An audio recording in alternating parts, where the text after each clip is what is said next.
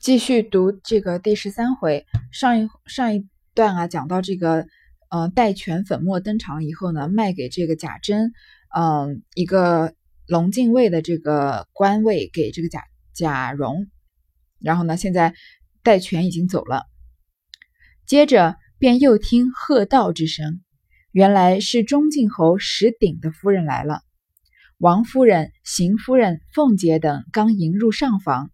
又见景香侯、川宁侯、寿山伯三家祭礼摆在灵前。少时，三人下轿，贾政等忙接上大厅。如此亲朋，你来我去，也不能胜数。指这四十九日，宁国府街上一条白漫漫，人来人往，花簇簇，唤去官来。又有人这个，呃，喝道，就是应该是像打招呼这样的意思。是这个中敬侯石鼎的夫人，是史家的嘛？贾史王薛四大家族之一的。然后就跟之前这个贾静的生日是一样啊，是女人来的时候呢，就是由女眷出去迎接，是王夫人、邢夫人、凤姐来迎接。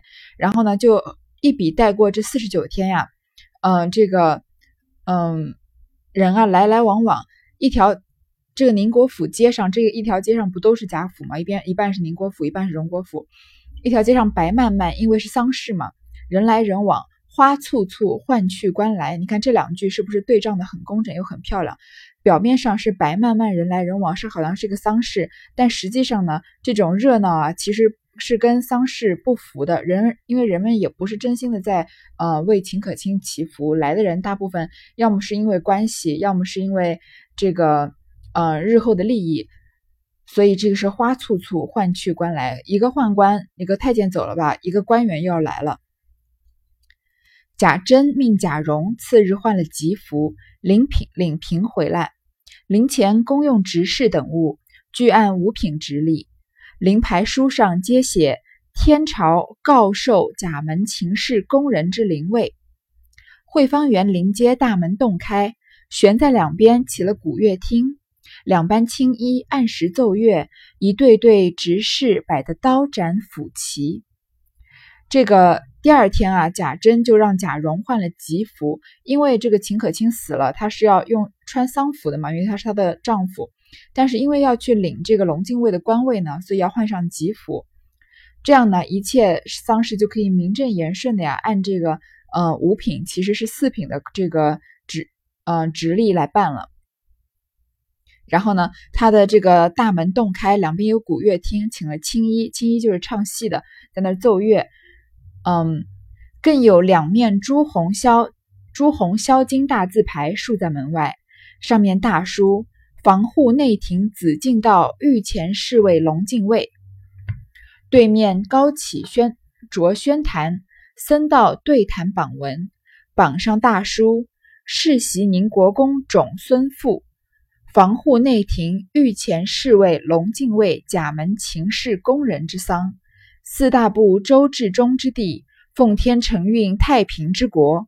总理虚无寂静，教门僧露司正堂万虚。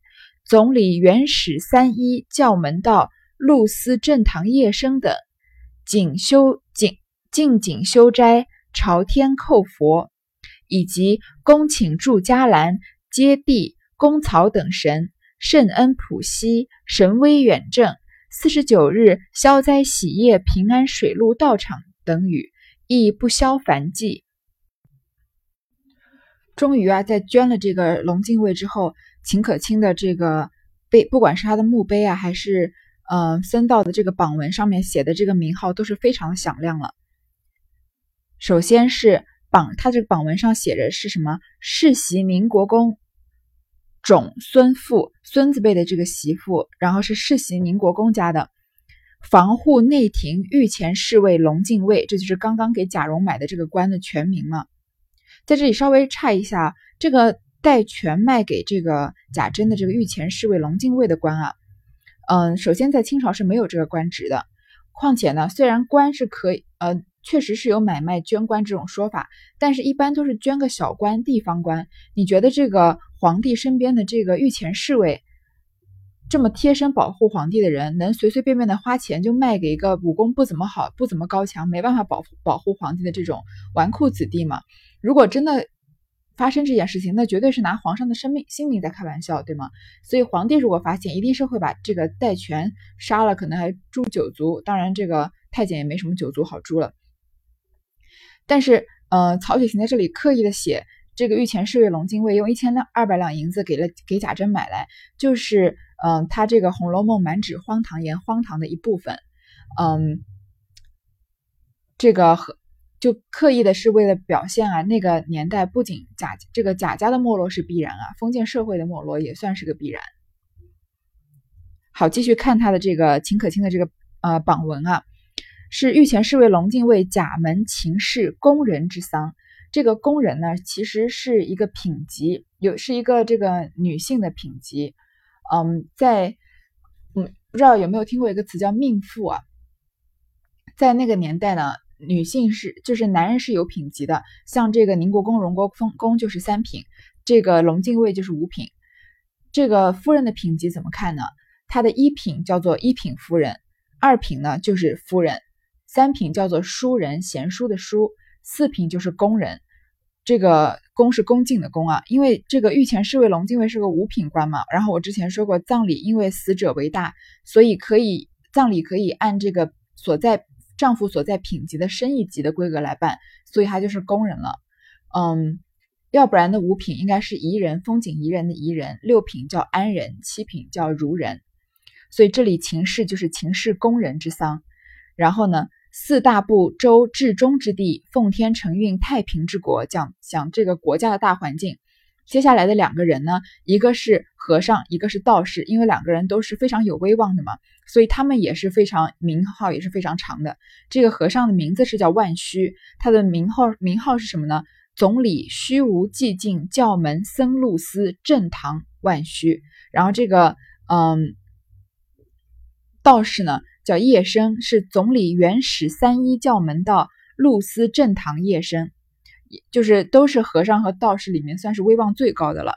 然后静景修斋朝天叩佛，是最后讲说是为了这个为了这个死者嘛，我们对着天叩拜这个神佛。然后最后呢，在宫寝住伽蓝、接地、公曹等神，就是各道教和佛教不同的拜的这个不同的神啊，圣普恩喜。圣恩普西神威远镇，四十九日消灾喜业，就是之前讲的这个七七四十九天嘛，为他消灾喜业。说这个都不消凡忌了，他只列了这个一部分。只是贾珍虽然此时心意满足，但里面尤氏又犯了旧疾，不能料理事务，唯恐各诰命来往，亏了礼数，怕人笑话，因此心中不自在。之前这个铺垫还记得吗？尤氏这个旧疾犯了，正好在这个秦可卿死的时候，所以他不能料理事务。其实就算他能料理啊，尤氏这个人的工作能力也业务能力也不行。所以贾珍担心啊，各诰命就是诰命夫人嘛，因为家里毕竟有这个重要的人去世了，所以这些夫人都是要前来这个调研的。嗯，他们来的时候啊，怕这个家里没有人管，亏了礼数，被人笑话。贾家的这个规格。嗯，是不能降低的嘛，所以如果被同等级或者是不管是高级还是低级的这个嗯其他的人看了笑话的话呢，他就会觉得丢了面子，所以他心中不自在。你看他把这个丧事办到这么宏这么宏伟这么壮观，嗯，一部分是他对秦可卿有愧疚，还有一部分不就是要炫耀这个贾家的经济实力嘛？如果你光炫耀了经济实力而亏了这个礼数的话，那别人不会笑你是暴发户嘛？虽然贾家完全不是暴暴发户，他已经这个兴盛了一百年了。当下正忧虑时，因宝玉在侧问道：“事事都算安贴了，大哥哥还愁什么？”这个贾宝玉发现贾珍是在犯愁的，他们俩都是斜玉旁的嘛，贾珍比贾宝玉大好多好多，所以贾宝玉叫他大哥哥，说是说所有事情都办妥了，大哥哥你还发什么愁呢？贾珍见问，便将里面无人的话说了出来。宝玉听说，笑道：“这有何难？我见一人与你全理这一个月的事。”管必妥当，贾珍就说啊，这个房这个宁国府里面没有人管的事情，就告诉贾宝玉了。贾宝玉说：“我跟你推荐一个人管理一个月，这个人啊一定能管得妥当。”贾珍忙问：“是谁？”宝玉见座间还有许多亲友，不便明言，走至贾珍耳边说了两句。贾珍听了，喜不自禁，连忙起身笑道：“果然妥帖，如今就去。”宝玉跟这个贾宝玉看到坐在座还有人啊，他不能当着那么多人的面推荐这个人，所以在贾珍耳边说了两句。贾珍一听啊，就开心的不得了，说：“果然是个好人选，我现在就去。”说着拉了宝玉，辞了众人，便往上房里来。可巧这日非正经日期，亲友来的少，里面不过几位近亲堂客，邢夫人、王夫人、凤姐，并合族中的内眷陪坐。闻人报。大爷进来了，唬得众婆娘呼的一声往后藏之不迭。独凤姐款款站了起来。这句写的非常妙。这天啊，不是什么正经日期，不是逢七的啊，不是七的倍数的日子，所以呢，来的亲友少，都是一些近亲。近亲里包括谁呢？邢夫人、王夫人和凤姐。这个邢夫人是这个贾赦的老婆嘛，也是凤姐的婆婆。王夫人呢，是凤姐。跟凤姐一样，都姓两个人都姓王的，他们俩是凤姐是她的内侄女嘛。这三个人啊，和家里的内眷一些女眷在陪他们坐着，然后一听说大爷进来了，贾珍来了来了，因为毕竟是个男人进来了嘛，里面全是女人。我说过很多次吧，这个女人见到男人是要躲的，所以众婆娘啊，一听到有人说大爷进来了，因为都没有准备嘛，吓得到处乱躲。只有凤姐啊，独凤姐，只有凤姐啊。款款的站了起来，你看王熙凤这个落落大方的姿态。贾珍此时也有些病症在身，二则过于悲痛了，因拄个拐踱了进来。邢夫人等因说道：“你身上不好，又连日事多，该歇歇才是，又进来做什么？”贾珍一面扶拐，扎正着要蹲身跪下请安道罚。邢夫人等忙叫宝玉搀住，命人挪椅子来与他坐。这个贾珍是要来求这个王熙凤去帮他管宁国府的吗？所以呢，他虽然他身体本来就不太好啊，第二又很悲痛，所以就拄着拐杖走进来，一步一步踱了进来，是慢慢的走进来的。然后邢夫人就说啊，你身体不好，事情又这么多，你应该好好休息休息，为什么要来这里呢？贾珍啊，挣扎着就要跪下来给给这个邢夫人和王夫人请安道罚，邢夫人就赶快叫宝玉把他给搀住。他当然不可能让贾珍真的跪的，因为，嗯，这个虽然邢夫人、王夫人确实是他的长辈，因为他们嫁的都是这个反文旁的嘛，贾珍是他们的晚辈，要跪也是应该的，但他们年纪其实没有差那么多，又是男人跪女人，贾珍断不肯坐，因勉强陪笑道：“侄儿近来有一件事，要求二位婶子并大妹妹。”邢夫人等忙问：“什么事？”贾珍忙笑道。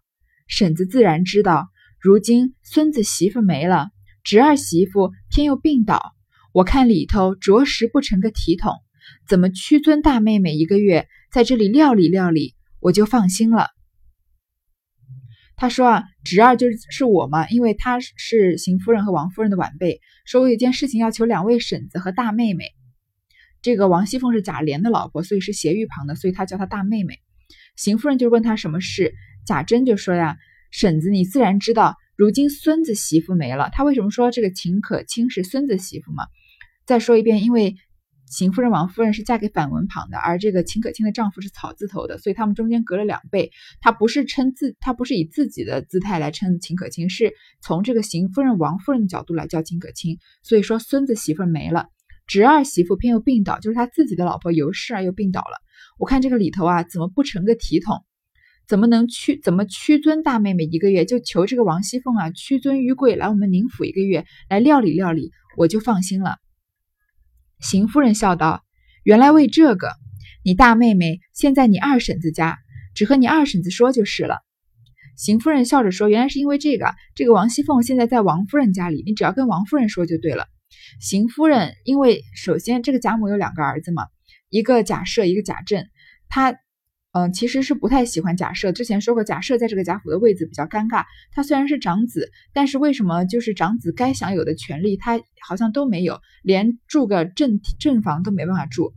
既然他的儿子没有什么权利被边缘化了，那他的这个儿媳妇邢夫人当然也也没有怎么掌过权了。《红楼梦》在后面会展开来说，其实邢夫人是掌过一段时间的权的，但她这个人性格有问题，再加上她的丈夫又不得势，所以她慢慢的也被边缘化了。邢夫人在这里啊，看上去好像性格很好的样子。说你现在，因为他是在求他要他的儿媳妇嘛。他说，但是他就说你这个大妹妹啊，现在在你二婶子家，她不是住在王夫人那边吗？因为是在管这个荣国府的。荣国府本身是王夫人在管，现在慢慢的变王熙凤在管了。他说你只要和你二婶子说就是了，好像他对这个这种权力的事情完全不在意。但是。嗯，在后面《红楼梦》展开的时候，你就发现，其实邢夫人对这一切，就是对于她被边缘化、没办法掌权，和王熙凤跟王夫人走得太近这些事情啊，是有非常大的意见的。但在这里还没有展开来说。王夫人忙道：“她一个小孩子家，何曾经过这样事？倘或料理不清，反叫人笑话，倒是再烦别人好。”王夫人要赶快推辞，为什么？王熙凤毕竟是她的内侄女。他就不能说王熙凤能力很强，确实能管，他就管嘛。因为这种谦虚还是肯定是要做的嘛。就说不可能，不可能，他年纪又小，又肯定料理不好的，会被人笑的。你再麻烦别人吧。贾珍笑道：“婶子的意思，侄儿猜着了，是怕大妹妹劳苦了。若说料理不开，我包管必料理得开。便是错一点儿，别人看着还是不错的。从小儿大妹妹玩笑着就有杀伐决断。”如今出了阁，又在那府里办事，越发历练老成了。我想了这几日，除了大妹妹，再无人了。婶子不看侄儿、侄儿媳妇的份上，只看死了的份上吧。说着，滚下泪来。看到王夫人这样推辞啊，贾珍就首先说：“你一定肯定不是说这个王熙凤料理不了，是你肯定是怕她太辛苦了。你要说她管不了啊，我保证他一定能管得了。”即使是他犯了一点错啊，别人看起来还是好的，因为这个王熙凤能力太强了嘛，在他这个能力范围内，就算出了一点错，在普通人看来啊，还是没出错。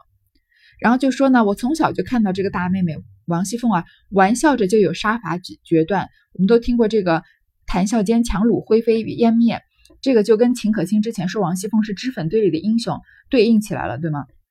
王熙凤本来就是很轻松的就能把很大的事情给解决的。然后呢？现在出了阁嫁了人啊，又在那府里办事，在荣国府办事，经过一些历练，就越来越老练了。然后我就想了一想啊，这几天除了这个王熙凤，再也没有人能能协理这个宁国府了。然后就再卖个惨嘛，说王夫人，你婶子啊，你不看在我或者不看在尤氏的份上，你只看在死了的人的份上吧，你看在秦可卿的份上吧。他这样一说，王夫人还能拒绝吗？说着还滚下了泪来。王夫人心中怕的是凤姐儿未经过丧事，怕她料理不清，惹人耻笑。今见贾珍苦苦的说到这步田地，心中已应了几分，却又看着凤姐出神。王夫人本来害怕凤姐能力虽然强，但是没有办过丧事啊，没有办过事情就是没有经验，所以他怕他搞不好、搞不定啊，被人耻笑。但是贾珍话都说到这个份上了，他心里面其实已经答应了。但是又看着凤姐，因为他要看看王王熙凤的意见是什么，因为他毕竟是要求王熙凤嘛。那凤姐素日最喜揽事办，好卖弄才干，虽然当家妥当，也因为办过婚丧大事，恐人还不服，巴不得遇见这事。王熙凤是巴不得揽这个这宗这个事情来干的，她本身就喜欢卖弄自己的才干，她因为她的本来她的能力就大于她的这个工作范围嘛，她管荣国府简直就是绰绰有余了。所以，但是他虽然当家妥当呢，因为没办过这种婚丧喜庆的这种大事情，所以他担心下人还是不服管他，就说你虽然管这个荣国府，不就是管一些小事吗？大事情你又料理不好。如今有这个事情，正好是他能证明他能力的时候。今见贾珍如此一来，他心中早已欢喜。先见王夫人不允，后见贾珍说的情真，王夫人有活动之意，便向王夫人道：“大哥哥说的这么恳切。”太太就依了吧。王夫人悄悄的道：“你可能吗？”凤姐道：“有什么不能的？外面的大事已经大哥哥料理清了，不过是里头照管照管。便是我有不知道的，问问太太就是了。”你看王熙凤这样的自信，有能力的人就是有资格有这种自信。所以王夫人就说：“你能不能办办得成啊？”凤姐就说：“有什么不能的呀？外面的大事情贾珍都已经搞好了，只不过就是里面的一些小事情。”就算我有不懂的，我去问问太太不就行了吗？就是我来问你不就行了吗？王夫人见说的有理，便不作声。贾珍见凤姐允了，又陪笑道：“也管不得许多了。横竖要求大妹妹辛苦辛苦。我这里先与妹妹行礼，等事完了，我再到那边府里去谢。说着就作揖下去。凤姐儿还礼不迭。贾珍就当这件事情解决了嘛，所以就跟这个王熙凤作揖。这个，嗯，他这个年纪大的人跟年纪小的又是女孩子作揖，凤姐当然是要不停的还礼了。贾珍便忙向袖中取了宁国府对牌出来，命宝玉送与凤姐，又说：“妹妹爱怎样就怎样，要什么只管拿这个取去，也不必问我，只求别存心替我省钱，只要好看为上。二则也要同那府里一样待人才好，不要存心怕人抱怨。只这两件外，我再没不放心的了。”贾政取了宁国府的对牌出来。这个对牌是第一次出现，是什么呢？你想想看，荣国府和宁国府这么大的一个地方，这么多的仆人，你要这个人去办事，那个人办事，他回来就回话，或者要他们去取东西，这样久而久之，有一随便有一个人说，哦，这个王王熙凤王夫人叫我来取这个，然后他就别人就给了他吗？那拿那他偷偷的拿出去卖掉，或者自己收起来怎么办呀？所以真的要取东西或者有重要的事情呢，他们要有这个对牌，对牌很顾名思义就是一对的牌子嘛。两个合起来是有一个完整的形状，然后他拿了这个对牌呢，这个管家的人在这里就是王熙凤，他拿其中的半半个，把另外半个呢给这个办事的人，这个办事的人就凭这个半个对牌啊去，呃，就说明是好像这个奉了圣旨一样，就是奉了这个王熙凤的意思来办完这件事情，别人看到这个对牌也就知道就会给他东西，把东事情办完了，东西拿到手了呢，再把这个对牌来还给王熙凤。所以这个宁国府的对牌给他，就相当于是所谓将军的这个虎符，可以发号施令了。然后贾珍呢，就是嘱咐他两件事情。第一件是什么呀？不要存心替我省钱，只要好看为上。就说你就随便的花，你只管拿这个，你花什么钱都不用来问我。你这个给你看这个王熙凤的权力大到什么程度？就是她在这个月里面，在宁国府就可以只手遮天了，对吧？想要什么就可以要什么了。不要替我省钱，因为贾珍已经说了，他要倾尽所有嘛。一千二百两的棺都买了，这个那么那么贵重的棺材他也拿来了，他怎么可能让王熙凤在小事情上省钱呢？第二个要求王熙凤的，你要跟荣国府里一样待人才好。看来王熙凤的严厉真的是出了名了。之前周瑞家的抱怨过，贾瑞说过，现在这个贾珍也是知道的，知道他在荣国府里待人非常严厉。所以说你要在宁国府里啊待我们的下人，一定要像荣国府一样严才行，千万不要怕人抱怨。因为他毕竟不是管自己的家嘛，管是管的是宁国府，他可能他担心这个王熙凤展不开手脚，不敢这个严厉的斥责或者打这个下人，所以说你不要怕，只要这两件以外的事情啊，我没有不放心的了。凤姐不敢就揭牌，只看着王夫人。王夫人道：“你哥哥既这么说，你就照看照看罢了，只是别自作主意，有了事打发人问你哥哥嫂子要紧。”宝玉早向贾珍手里接过对牌来，强递与凤姐了。你看，这个王熙凤确实这个事情已经基本上决定了嘛，她又不能这么主动就把东西接过来，毕竟是要看这个长辈的意思。这个时候，王夫人已经同意了呀，贾宝玉就把这个嗯对牌接过来，强行的递给凤姐，又问妹妹住在这里，还是天天来呢？若是天天来，越发辛苦了。不如我这里赶着收拾出一个院落来，妹妹住过这几日倒安稳。凤姐笑道：“不用，那边也离不得我，倒是天天来的好。”贾珍听说，只得罢了，然后又说了一回闲话，方才出去。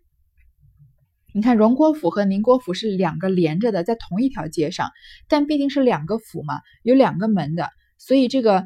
王熙凤要来协理宁国府啊，贾珍就问他：“你是这段时间你就住在我们宁国府里呢，还是每天往宁国府来？你要是每天来啊，那就太辛苦了，不如我就收拾一个房间，一个院子，在这个宁国府收拾一个院子，你在这里住着几日，在协理宁国府的时候。”王熙凤说：“啊，不用了，那边就是荣国府啊，也离不开我，不如我天天来。他一个人要管两个家，王熙凤一会儿他的管理能力在下一回就能充分的显示出来了，所以说我还是天天来的好。”一时女眷散后，王夫人应问凤姐：“你今儿怎么样？”凤姐道：“太太只管请回去，我须得先理出一个头绪来，才回去得呢。”王夫人听说，便先同邢夫人等回去，不在话下。这个凤姐啊，要开始，嗯，好好思考一下怎么协理这个宁国府，她要分析一下这个问题。好，下面这一小段你一定要看一看这个王熙凤在还没有这个开始着手管宁国府之前，你看他的思维是多么缜密，是一个多么管理管理能力多么强的一个人。他如果在现代社会啊，在一个公司能当上 CEO，应该也是不成问题了。这里凤姐儿来至三间一所报厦内坐了，应想头一件是人口混杂，遗失东西；第二件事无专职，临期推诿；第三件需用过费，滥支冒领；第四件任无大小，苦乐不均；第五件家人豪纵，有脸者不服钱数，无脸者不能上进。此五件实是宁国府中风俗。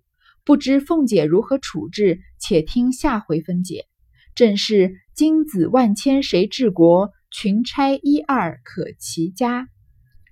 这个凤姐一下就分析出荣国这个宁国府的五大这个嗯风俗啊，就是这个宁国府五件最重要导致宁国府混乱的原因。所以我们说，所以这个曹雪芹说啊。这个贾家的败落其实是从宁国府开始的，始在宁嘛。你看这个宁国府已经乱到什么地步了？这五件事每一件都不是小事，然后王熙凤一眼就能看到这个问题的本质。第一件是什么？人口混杂，遗失东西，人太多了吧？这个嗯，东西有有人会偷东西，有人会掉东西，就是每个人的这个权利分工不明确，而且人又太多，都不知道哪些人都不知道仆人有哪些，所以遗失东西也没办法追究。第二件啊，事无专职，临期推诿。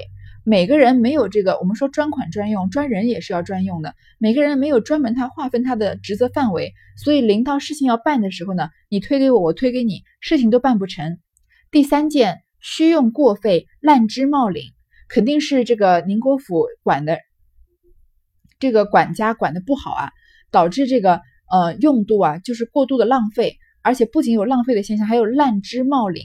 嗯，就是滥支，就是肆意的支出嘛。然后一些可能我们现在说这个，呃，亏欠这个贪污，亏欠这个公款，就是用这个公款啊来做私事，还有冒领的，就是我冒别人的名字去领这个钱。所以你看宁国府的很多开销肯定都是去向不明了。第四件，任务大小，苦乐不均，每个人的这个任务啊，嗯，这个。忙的忙，闲的闲，这个任务分配的不均匀，所以忙的人就是忙的马不停蹄的，闲的人每天都在那儿就是没事做。第五件，家人豪纵，有脸者不服钱数，无脸者不能上进。你看这个下人都已经被都已经有这个放纵的现象，因为上面的主人管的不严嘛。这个荣国府像有王熙凤这么严厉的管，肯定不会有这种情况。有脸的人啊，像赖大那种啊，已经立过功的人，不服钱数，不不服管呀。没脸的人，像那种低级的打扫的丫鬟或者小厮呢，也没有一个晋升的渠道，那他们还好好工作干嘛呢？你看王王熙凤看到的这五件事情，是不是每一件都是一针见血，都是事情的本质？然后他既然发现了看到了这五件事情的这个宁国府的五大这个。混乱的根源呢？接下来他会怎么治理呢？这个就要到下回再说了。这回最后结束的时候有一个这个呃对仗的一个句子：“金子万千谁治国？”这个姹紫嫣红这么多人啊，谁能治国？就是这《红楼梦》整篇都是说嘛，男人不行啊，厉害的是女人，对吗？所以说治国的这个嗯人才啊，根本就没几个，而群差一二可齐家。而这个女子呢，里面。女子中间随便拿出来一两个，就可以把家一个大家庭治理的，呃，这个工工整整，这个，呃，非常有秩序。这样，这就是《红楼梦》的第十三回。好，这一回先读到这儿。